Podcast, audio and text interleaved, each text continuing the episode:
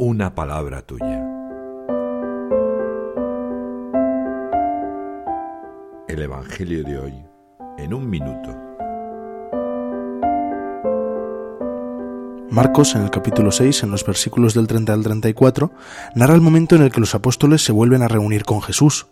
El Señor les ofrece intimidad y descanso, porque en aquel momento eran muchos los que iban y venían. Entonces, cuando marchaban a un lugar desierto, les reconoce una multitud y por fin Jesús se apiada de ella, porque iba como rebaño sin pastor. Este Evangelio es tranquilizador, me recuerda que también a mí me ofrece Jesús descanso y compañía, que Él mismo es amigo y pastor. Descanso con confianza en el Sagrado Corazón de Jesús. Transmito su verdad con energías renovadas.